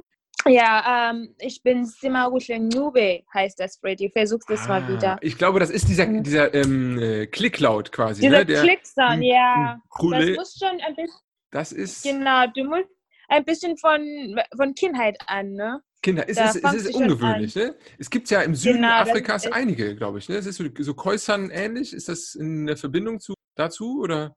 Ja, genau, das ist so Verbindung zu Khoisan und Guni und so, so, also das hat schon, ich glaube, vor fünf, äh, vier Jahren, also vor viele Jahren Vielen Jahren. Bleiben wir, bleiben wir bei vielen Ja, ja, Jahren. die sagen, ähm, äh, auf, ich kann das ja so besser auf Englisch erklären, weil die sagen, ähm, traditionally their states have migrated from Africa's Great Lakes region from the north, Ah, okay. uh, 5,000 years ago, from the Nguni 5000. people. Wow. Exactly. So, So you, it's, you know, the Ngunis were people who just, a group of people who migrated from Egypt to, to Africa. You know that, right? Mhm. I mean, yeah, there's Exactly. um I always every country we slide in some of the, the Bantu migration, but I guess in the southern part, at least that's what I uh, know so far. Um, the the real indigenous ones were more or less the the, the San people or Khoisan people, right? Exactly. Yes, to those are the they're like the the, the basic. You know, they were like the grooming ground for everything that came after. Fascinating, fascinating. And Mhm. äh, now, ja, jetzt reden wir quasi. Du bist in, äh, in Köln und ich bin äh, gar nicht in Köln, interessanterweise. Und ähm, wir haben uns Mhm. kennengelernt über eine gute Bekannte, die Tuli. An dieser Stelle auch einen lieben Gruß raus. Ähm, Mm, und äh, hi, Julie. genau, wenn du das hörst, auf jeden Fall äh, besten Gruß nach London. Ich hoffe, sie ist nicht in Quarantäne Mhm. und langweilt sich. Aber Mhm. ähm, genau, du hast äh, einen ganz interessanten Weg hinter dir, denn du bist quasi mittlerweile eine deutsche Krankenschwester. Ist das richtig? Ja, ich bin eine deutsche Krankenschwester. Also, ähm, Vielleicht ich genau. bin Gib mal so ein bisschen so eine Ich- Intro, ne? Das ist ja nie, ganz, nicht ganz gewöhnlich. Also so, äh, Ja, äh, genau. überraschender Weg. Du bist ja noch sehr jung und das ist ja wirklich eine interessante äh, Biografie da. Du kannst ja einfach mal ein bisschen erzählen, wie es dazu kam ungefähr. genau und ich bin auch ja nur seit dreieinhalb Jahren in Deutschland. Ja, Und manchmal sind alle überrascht, ah, wieso kommst du dann da drauf und sowas, weißt du? ja. Ähm, ich bin äh, in 2016 in Deutschland gekommen, nach Deutschland gekommen. ja. Und ja, damals hatte ich ja meine Highschool, meine Abi fertig gemacht. Und weißt du, wenn du so 17 bist, dann bist du einfach gespannt. Und äh, dann habe ich gehört, in Zimbabwe war diese Frau, die Deutsche war. Okay. Und die hatte deutsche Unterricht äh, angeboten. Und dann da bin ich hingegangen und die meinte, ja, ich, ich unterrichte Deutsch und ich habe dieses geiles Programm, die ich dann ähm, dir äh, beibringen kann. Das heißt, du kannst in, nach Deutschland gehen für ein Jahr, dann machst du so ein Au-pair-Jahr, weißt du? pair. Ah, okay, mit so Kindern Genau, quasi dann, ne? genau, das heißt so ein ähm, Programm, wo du äh, mit einer anderen Familie wohnst für Mhm. ein Jahr. Du passt auf die Kinder auf, fünf Stunden pro, äh, pro Tag. Dann kriegst du 260 Euro Taschengeld und kriegst du ein Zimmer, kriegst du da Essen, so wie ein extra Kindheit, aber dann Ja. passt du auf die Kinder aus, weißt du? Ja, dann habe ich gesagt, ja, warum nicht? Ich war damals sehr mutig. Auf jeden Fall. Sehr, sehr weit weg, ne? Also Simbabwe ist ja eine ganze Ecke. Genau. Ja, und ich war ja nur ein kleines Mädel. Ne? Also nach meiner Abi 17, 18, dann dachte ich, ja, warum nicht? Ich gehe einfach und gucke ich mal, was da passiert. Und ja, dann habe ich dieses Programm angefangen. Und ja, äh, also ich, Wo bist du da gelandet in Deutschland? ich bin dann in Colborne Airport gelandet. Achso, äh, genau. Und, äh, und wo war das Au-pair-Jahr dann später? Ja, ja, also ähm, Auch in Köln? ich bin ja hier angekommen ja. und hatte eine Familie in Kornwalden-West gefunden. Ah, okay, schön. Ja, und diese Familie hatte ja vier Kinder. Und stell dir mal vor, ich konnte da gar kein Wort Deutsch. Ich konnte Mm. nur, wie heißt du? Mein Mm. Name ist, äh, ich esse Basics, das ne? Weißt du, so Basics, ich konnte mit dieses Basic gar nicht anfangen. Hm. Und weißt du, äh, ich, es war schon schwer für mich, weil äh, also die Familie hat mir von äh, Flughafen abgeholt. Stell dir mal vor, ich komme da rein, vier Kinder. Kinder sind auch nur, die wissen gar nicht, dass du da kein Deutsch sprechen kannst. Nee, nee, die labern los sofort, ne? Nonstop. Genau, es hat sofort losgegangen, hi, wir wollen mit dir spielen. Und es war, mich, es war für mich echt überraschend. Und ich, ich war echt überfordert, weil, weißt du, diese deutsche Kultur, dass ihr so nah mit euren Kindern sind, haben wir das in Zimbabwe nicht. Habt ihr nicht? Siehst du? Interessant. Nee, haben wir nicht. Das, das ist einfach bei uns echt anders. Ich kann jetzt nicht sagen, dass ich mit, ich mit- mit meiner Mama spiele. Die wird sagen, bist du bekloppt? Geh mal Okay. draußen spielen, weißt du. Das heißt Ja, aber, du spielst dann schon mit Geschwistern und Freunden und Nachbarn. äh, Ja, mit Geschwistern da draußen weg von den Eltern, aber Okay. gibt schon diese Beziehung, dass du sagst, jemand ist älter als ich Ja. und ich spiele mit diesem Mensch nicht. Ich muss diesen Mensch Ah, okay. respektieren. Also weißt du? Eltern spielen Wenn ich- nicht mit den Kindern, eher so rum vielleicht. Nee, Okay. ja, also auch verstehe. wenn ich eine ältere Schwester bin, wenn ich 16 bin, ich, ich fange nicht an, mit meinem dreijährigen Bruder zu spielen, weil der hat seine eigene Freundin, weißt du? Okay. Ja, das war so. Und ja, dann, weißt du, die Kinder waren klein und dann habe ich angefangen, Deutsch zu lernen, durch die Kinder. Das geht weil tatsächlich, glaube ich, sehr schnell, ne? Weil mit Kindern, ähm, die sind ja sehr spielerisch auch, glaube ich. Das äh, Genau. lernt man bestimmt gut. Aber das Gute für mich war, die Zwillinge waren äh, drei Jahre und die ha hatten auch angefangen durchzulernen, weißt du? ah, Then I okay. thought to myself, okay, then we can learn together. okay, also wenn mit die- Grammatik und so kann man zusammen genau, mit. Grammatik und sowas. Dann äh, habe ich auch ein bisschen mitbekommen, was die Mutter gesagt hatte, was die Kinder so geredet haben. Mhm. Und ja, habe ich versucht, einen Sprachkurs äh, anzufangen, aber das war nichts für mich. Mhm. Das war total, also ich dachte, nee, ich kann hier gar nichts anfangen, weil die, die unterrichten mir eine Monate lang den Unterschied zwischen die, der, das. Mhm. Und in Mhm. diesem Moment, ich, I did not need to know, was die, der, das ist. ja, ja. Ich wollte nur Deutsch sprechen. Das ging Also um, äh, Praxis, es ging Praxis, um das, ne? genau. Ja, also es war für mich einfach zu slow, weißt du. Mhm. Mhm. Ja, und dann, ja, danach habe ich gedacht, ja, äh, ich wollte eigentlich nicht so lange als Au pair bleiben, weil ähm, ich weiß, also äh, vier Kinder waren manchmal ein bisschen viel. Das glaube ich. Und weißt du, ja, ja, und ja, dann habe ich gesagt, weißt das ist schön, aber ich glaube, ich will jetzt was anderes machen. Und dann habe ich dann gehört, du kannst ja im Krankenhaus ein FSJ machen. Und ich dachte, okay, ich war noch nie im Krankenhaus. Ich weiß Okay. nicht, was da man macht, aber wer weiß. Ja, und dann habe ich mich beworben bei dem Deutsches Rotes Kreuz. Du Mhm. kennst das bestimmt. Natürlich, ist sehr bekannt. Mhm. Ja, dann haben die gesagt, ja, okay, wir können Ihnen einen FSJ-Platz bitten, also freiwilliges soziales Jahre. Ja, Sie können auf einer äh, internistischen Station in einem Krankenhaus arbeiten. Dann habe ich gedacht, okay, ne? Ich wusste gar nicht, was da für mich, äh, what was waiting for me on the Ja. other side. Ja, und so, ja. War schon ein bisschen hab Kulturschock wahrscheinlich, oder? So Krankenhaus ist ja ein sehr Genau. steriles, auch so ein bisschen kaltes Umfeld eigentlich, oder? Genau. Das ist so kalt und das ist so schrecklich alles. Ich bin krank geworden, also wirklich psychisch Ja, krank Ja, geworden. glaube weißt du, ich. hatte diesen Kulturschock von, von Au pair, aber da, da habe ich das nicht so viel gemerkt, weil du bist mit einer Familie und die versuchen auch, weißt du, dich nicht draußen zu lassen. Nee, nee, nee, die ist Weil- äh, genau. offen, ne? Die, genau. Und dann kam ich im Krankenhaus und ich kann mich erinnern, Freddy, ich, ich glaube, an meinem zweiten Tag war ein Mann, ähm, der war so krank dieses Mal. Ich hatte so jemanden so krank noch nie gesehen. Hm. Äh, ich sage ja hier keinen Namen und sowas, aber Nee, nee. ich kann ja schon den Zustand beschreiben. Der hatte äh, äh, Hepatitis B und C, glaube ich. Hm. Und der war, den ganzen Körper war orange. Wow. Und der war total dünn. Ich glaube, der war 20 Kilo. Der war, der war einfach kaputt. Der hatte Also- viele Schläuche, viele Drainagen. Und weißt du, ich kam auch äh, in der Arbeit, dann sagte eine Schwester, ja, sieh mal, komm, du musst den äh, hier, so, hier sowieso waschen. Dachte, Oh. mein Gott. Höchststrafe, Höchststrafe. Siehst du? Und da, ich konnte nicht Nein sagen, weil du denkst, Ja. ich sage ich Nein, dann, äh, dann sagst du ja, du kannst deinen Job nicht, dann musst du den, weißt du, von Anfang an äh, anfangen. Ja, FSJ Und ist ja auch nochmal äh, so die unterste Stufe wahrscheinlich im Krankenhaus, ne? Genau. Das ist so der du Smutje, ja so ne? So, so der, Genau. Das Kind. Du musst eigentlich machen, was sie sagen. Hm. Du kannst jetzt nicht sagen, ja, ich möchte nicht, du musst dann waschen gehen. Wenn die sagen, Sima, geh mal waschen, Sima, geh mal das machen, dann machst du das auch. Hm. Und ja, ich war so, okay, was soll ich machen? Dann bin ich einfach reingegangen, habe dieses Mann gewaschen, Freddy. Aber von diesem Tag war ich noch, I was never the same again. Echt? Ich war total anders. Ich habe mich geärgert. Ich habe gedacht, vielleicht bin ich krank geworden. Ich Ja. habe jeden Tag immer meine Augen in, in, den, in, in the mirror geguckt und gedacht, oh mein Gott, ich bin auch langsam krank, weißt du? Das Ja. hat irgendwas in meinen Kopf gestartet.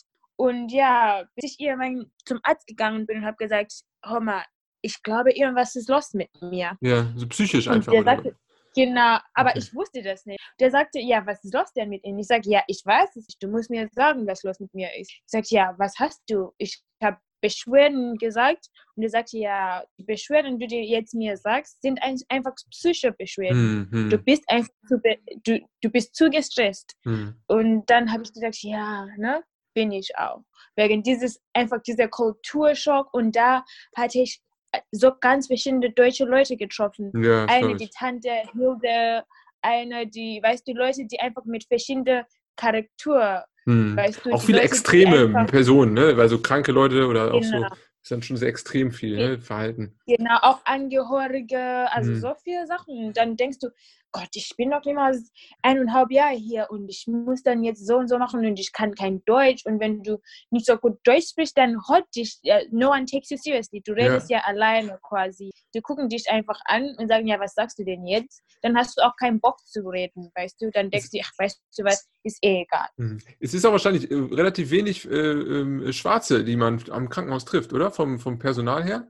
Oder wie war das, als du genau, ich angefangen glaube, hast? ich war die Erste. Ich war Echt? die, die erste Erste. Okay, krass. in meinem Krankenhaus. Ich war die Oh. erste und dann ähm, ich bin nach Deutschland gekommen mit zwei von meinen Freundinnen. Mhm.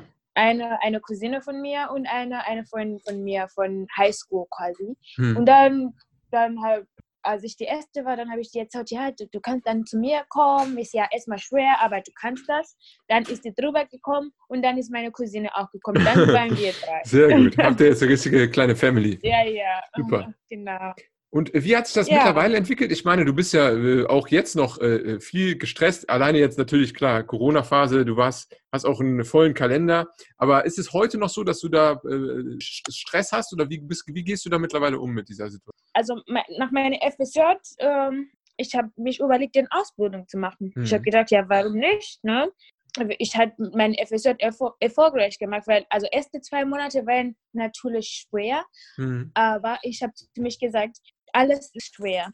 Und das Problem war, ich wollte eigentlich immer Medizin studieren, Ui, aber hier schön. kann ich gar nicht studieren, weil die sagen, meine Abi reicht gar nicht. Hm, die, ja, das ist die, schwierig. die, ne? äh, Genau, das ist ne? schwierig. Genau, die. Anerkennung ist sehr schwierig und deswegen haben die mir Fachoberschülerreif oder irgendwas gegeben. Okay. Dann habe ich gedacht, weißt du was, ist egal. Ich kann auf dem Weg dahin zur Medizin dann Krankenschwesterausbildung machen.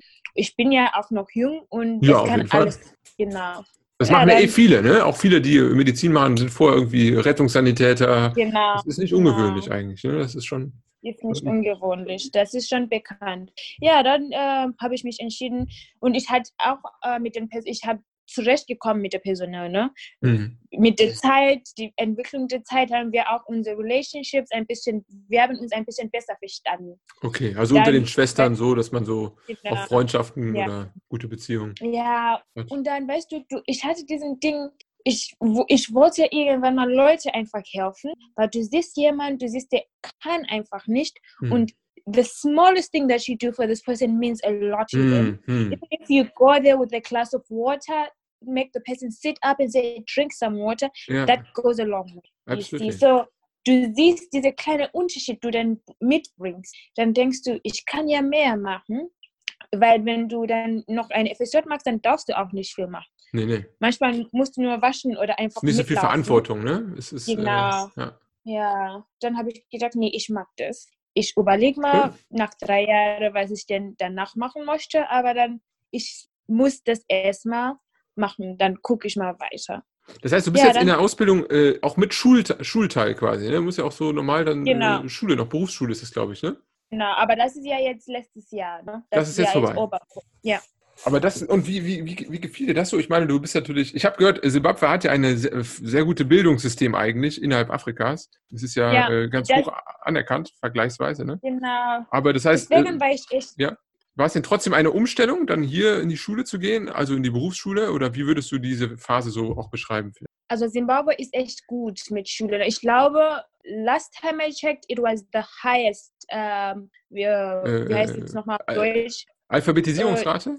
Genau, in, Ja, in ich- Afrika. Es ist wirklich hoch. Also äh, äh, Ja. kontinental glaube ich wirklich. Ja, kann, hast du wahrscheinlich Ja. sogar recht. Echt. Ja, das war echt, äh, ist, es ist echt heftig, weil wir mussten da echt so viel lernen. Wir mussten da immer in, in der Schule, wir Hm. machen alles, weil wir haben auch nicht so viel als Kinder. Wir mussten einfach lernen, lernen, lernen und Hm. ne, das System ist echt gut. Deswegen war ich ein bisschen sauer, als ich hier angekommen bin und die sagen, ja, wir können ihre, wir machen A-Levels. Ihr habt Abitur, wir haben Ja. A-Levels, wie das britische System. Ne? Du Richtig. kennst das bestimmt.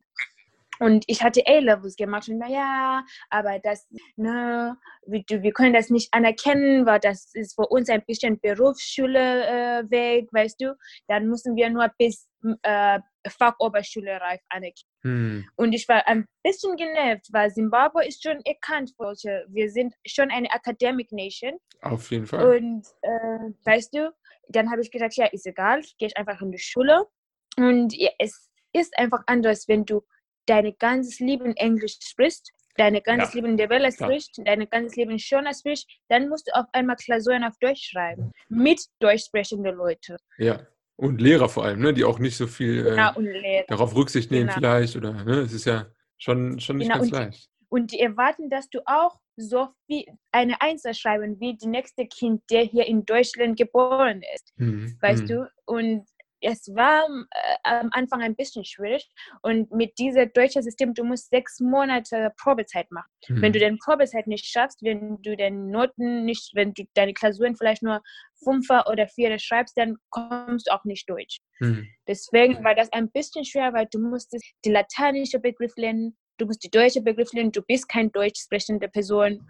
Das war ein bisschen schwer, weißt du, das hat mir ein bisschen schwer gefallen. Aber jetzt bist du wahrscheinlich gut vorbereitet, denn äh, auch Medizin ist ja äh, sehr viel schulisch. Ne? Es ist ja auch sehr viel an Begriffen, die man auswendig lernen muss. Und ich glaube, da bist du dann ja, wenn Genau. du Simbabwe und schon hier die Schulsysteme durchlaufen hast, dann bist du da richtig gewappnet. Jetzt vielleicht mal so ein bisschen in der, in der Retrospektive, seit du hier bist. Ähm, du hast jetzt gesagt dreieinhalb Jahre. Du bist aber nach wie vor auch noch immer ab und zu in Simbabwe, oder? Ja, klar. Ja, Also auch im ich- Urlaub? Ja, vom Urlaub. Ich hatte seit 2016 bis 2008, also Ja. vor fast zwei Jahren, war ich hier, habe ich gesagt, ich, ich bleibe einfach. Mhm. Und dann äh, 2018 habe ich das erste Mal zu Hause gegangen. Und ja, also ich, ich habe das Gefühl, dass ich einfach nicht hier in Deutschland einfach so lange bleiben muss, weil Mhm. das Heimgefühl ist noch nicht da, weißt du? Mhm. ich kann manchmal sagen, also ich, I wake up some days and I think, oh my God, I have to go home. You see? Weil du, du brauchst dieses Gefühl, deine Mitmenschen zu, also Na klar. an der Straße einfach mit jemand anderem an deine Sprache mitzusprechen. Und es ist einfach so schwer, weil wir sind hier alleine und die ganze Familie ist auf der anderen Seite. Ja, ja. Deswegen springe ich einfach zwischen Deutsch, also zwischen Zimbabwe, Südafrika und Deutschland. Wie ist es denn, ähm, äh, wenn du äh, sagst, du hast beispielsweise eine gute Freundin und eine Cousine, gibt es denn so eine kleinere Diaspora an, äh, aus Simbabwe innerhalb Köln oder in Deutschland? Wie, wie ist so dieses Netzwerk vielleicht aufgestellt? Es ist echt eine Überraschung, aber wir sind eigentlich viel. Ja? Ich, ich wusste das Hm. auch nicht, aber diese Frau hat anscheinend mehr als 500 Mädels schon drüber gebracht. Ah, diese deutsche Frau in, äh, in Simbabwe. In Zimbabwe, Okay, genau. cool. Und Die die machen alle, Business äh, daraus. Alle Au pair, okay. Ja gut, wahrscheinlich, Genau, sie muss auch was verdienen, ne? Wird sie Genau, auch, die äh, muss ja auch was machen. ja, aber schön. Und die hat einen simbabwisches Mann geheiratet und die haben dieses Programm gestartet. Und ich finde das super gut. Mhm, mhm. Und ja, aber sie hat schon, ich glaube, vor zehn Jahren oder zwölf Jahren angefangen. Und ja, gibt es schon viele Mädels aus Zimbabwe. Manche sind schon Ärztinnen, manche Wow. sind, äh, die haben sich schon sehr gut entwickelt. Deswegen mag ich, weißt du, diese afrikanische Mindset. wir müssen, weißt du, wenn die Deutsche, also vielleicht wenn jemand anderes uns sieht, denkt, uh, they just wanna be a nurse, just wanna stay at the hospital, take care of the old people. Ja. But when we come here, for us, it's the first step. Ja, ja, ja. Unsere Das- Länder bietet das gar nicht. Natürlich. Und wir denken, weißt du, wenn wir nach Deutschland gehen, dann, das ist Grooming Ground. Wir Mhm. nehmen den ersten Schritt, siehst du? Und deswegen viele Leute aus Zimbabwe, die hier gekommen sind, sind echt erfolgreich in, in the small aspects of their lives. Weil know, die auch- auch schon viele Schritte gemacht haben. Ne? Du hast ja erzählt, bevor Genau. du Nurse warst, Mhm. erstmal Au pair, dann FSJ, dann bist du auch schon ne, Bild ab, Bild ab, Bild ab.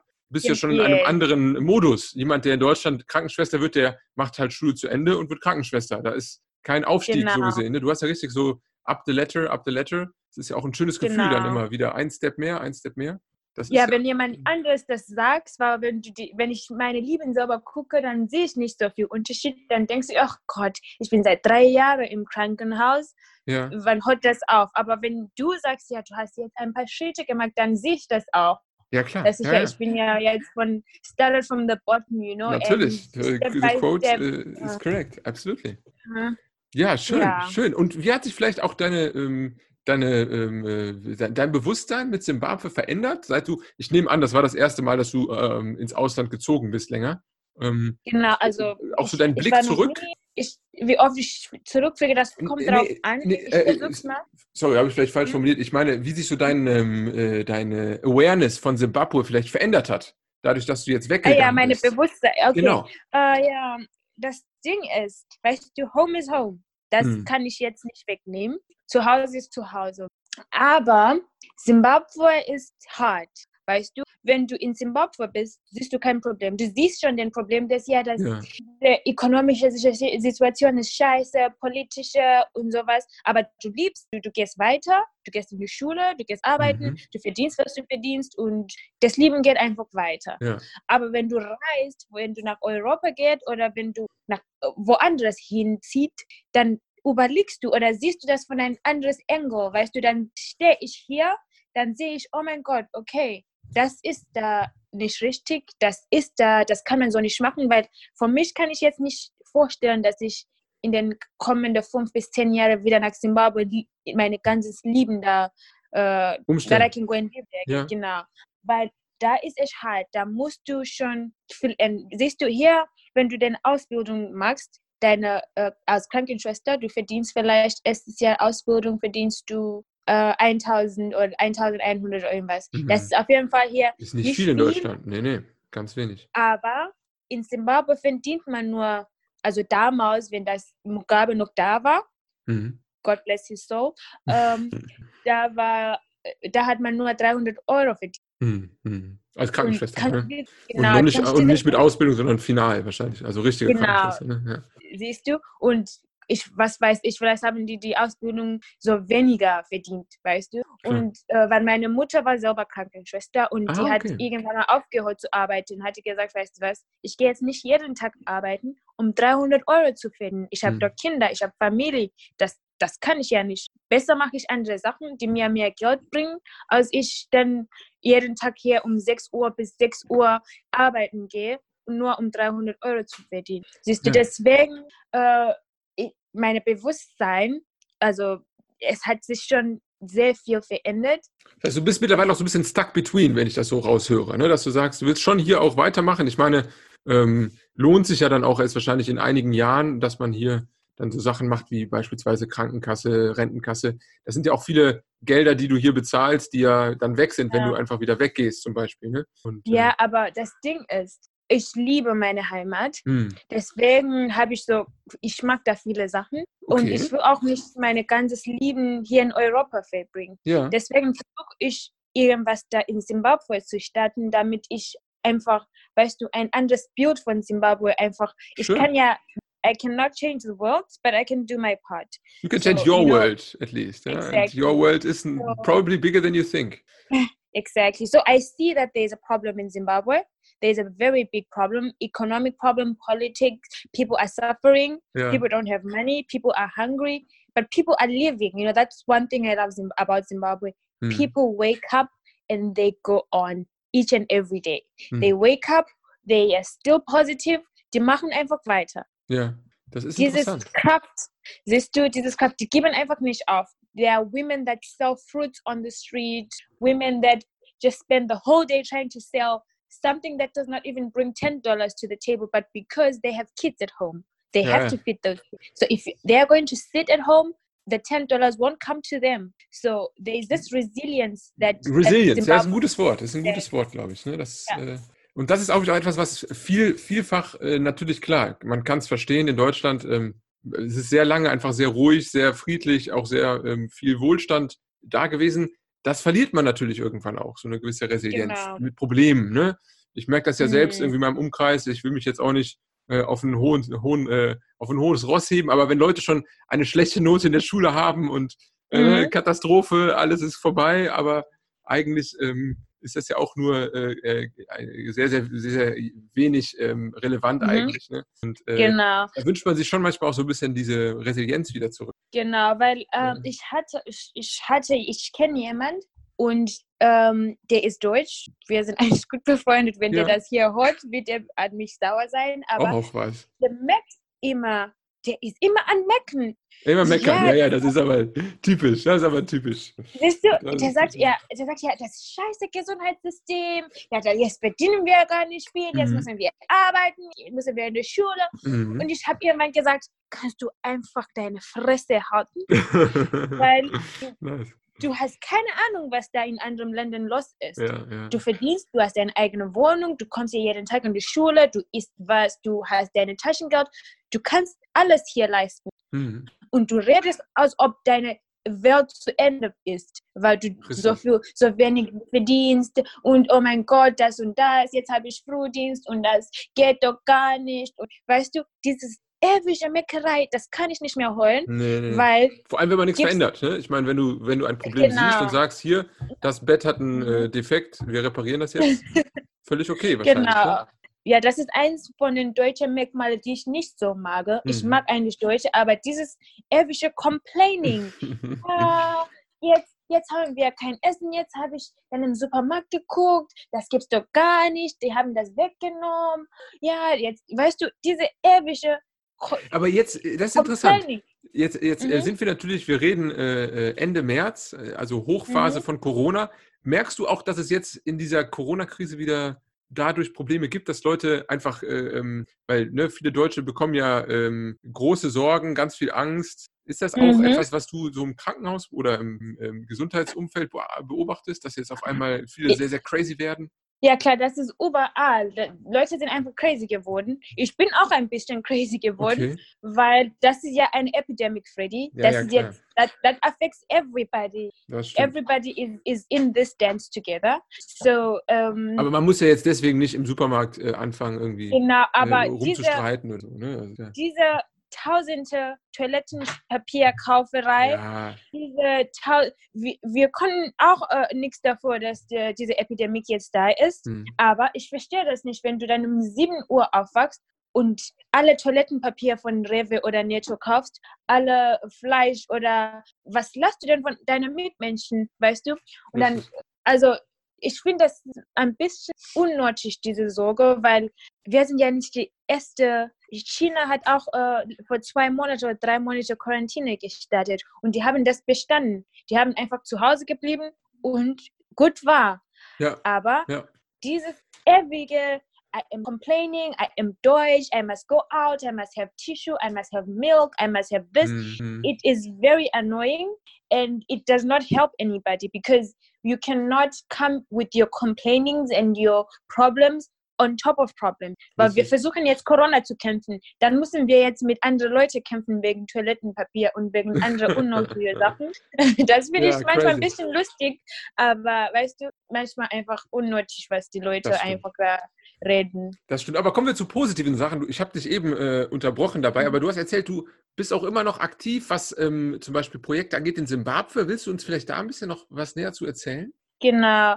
Also ich, es ist einfach relativ neu, ja.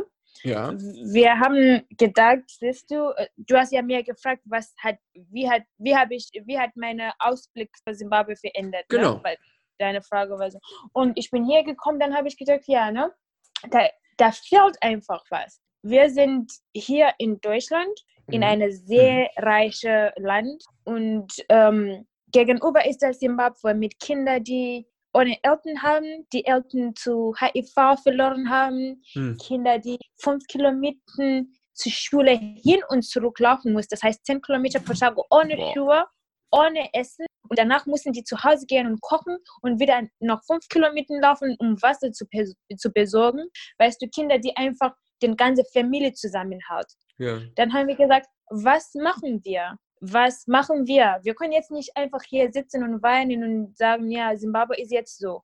Aber was machen wir dagegen? Wir können jetzt nicht alle Kinder retten, aber wir können eine Lösung finden, wo wir Step by Step, Child by Child, a better life, uh, Okay. you see, something like that. Klingt sehr so nobel. we, we thought of, uh, of a plan and we're like, we're going to start a, a trust. Uh, we wanted to start, it's like the trust is the same as foundation, ja. but uh, because of the Zimbabwean laws, you cannot say you are registering a non-governmental business without being a trust for two years. So you Uh-huh. have to operate as a trust, so that uh, after that they can see what you've done and say, okay, so we're not giving you a go-ahead to become a bigger organization. Yeah. You see? So yeah, we have a, an organization organization called Moho Trust, Mocho. and it's Moho. Moho Trust. To anybody who is listening, it's it's about um, changing the world. You know, we we we are trying to change our world. We're trying to change this children's world. We're trying to to to just bring about a bit of some positivity in in Zimbabwe because God knows they need it. So um, So is it like a community project, or what do you plan um, in terms of it's like? it's a you it's a um, like a non-profit making organization. Mhm. we raise funds and when we raise funds we sit down and we talk about it and say okay so we have raised this much and with this much we want to go into a home we want to pay school fees for these kids we want to buy them shoes we Mhm. want to supply their like we want to give them food stuff maybe for like two months you know Yeah. and we do this project and we see if we get results see if we get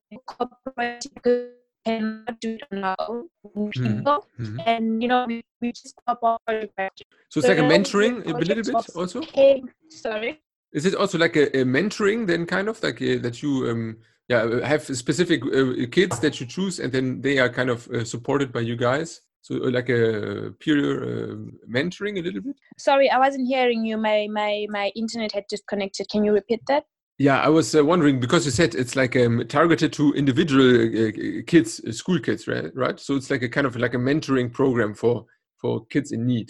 Exactly. It's for kids in need. I, I cannot say primary school kids. We don't have a bestimmt target market. Weißt du, wir, wir, wir wollen einfach Kinder helfen. Und for us, it's from kin- children ranging from zero years old to 16 years old.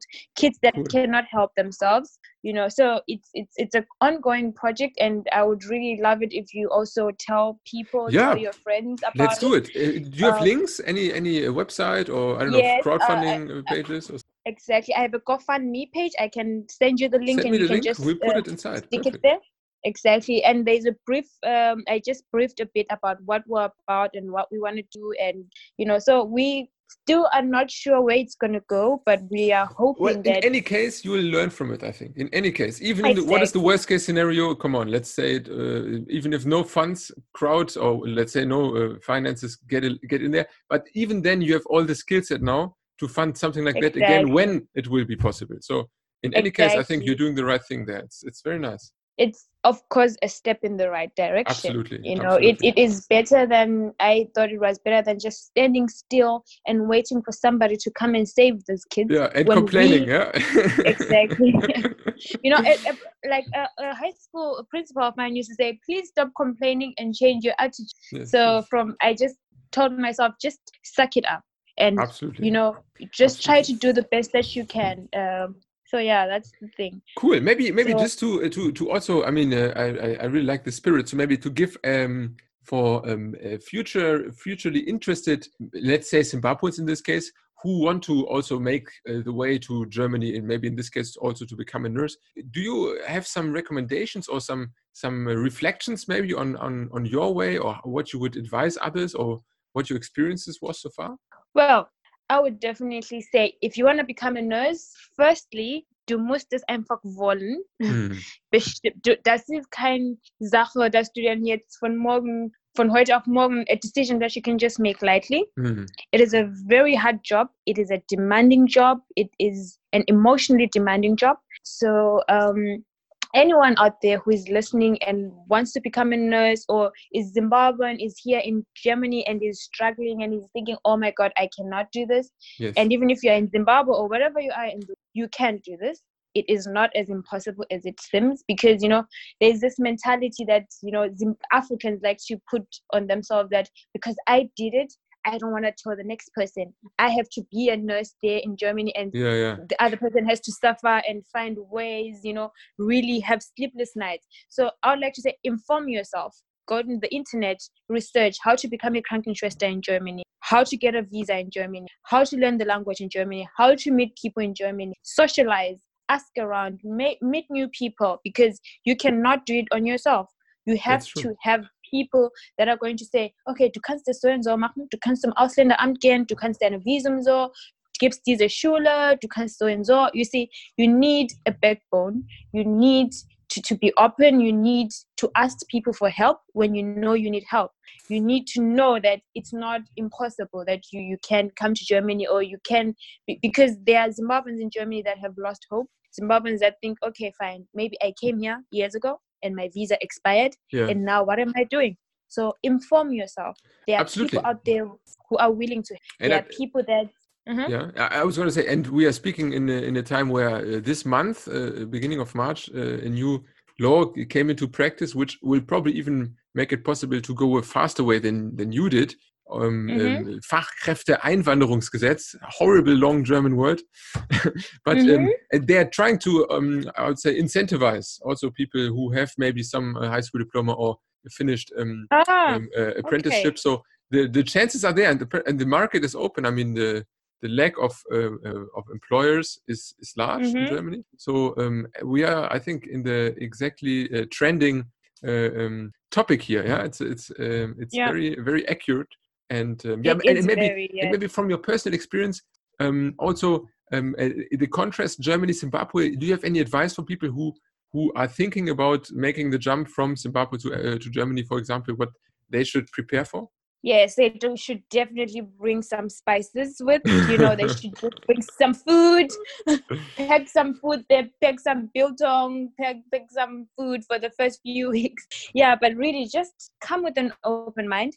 Don't come with expectations Mm. and think uh, Germany ha- is candy floss and ice creams and, you know, Germany is, is Nope. just as hard as any other country. Yeah. So if you're planning to make the jump, have an open mind.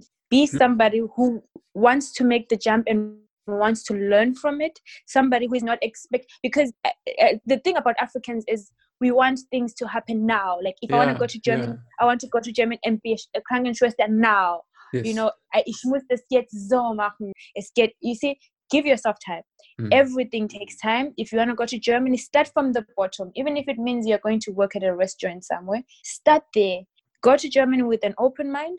Learn from from other people. Teach yourself the language because if you are going to come to Germany and you can't speak Germany, it's a it, German. It's a non-stat. You cannot work yeah, anyway yeah, yeah. It's a tough. Even if you do, language.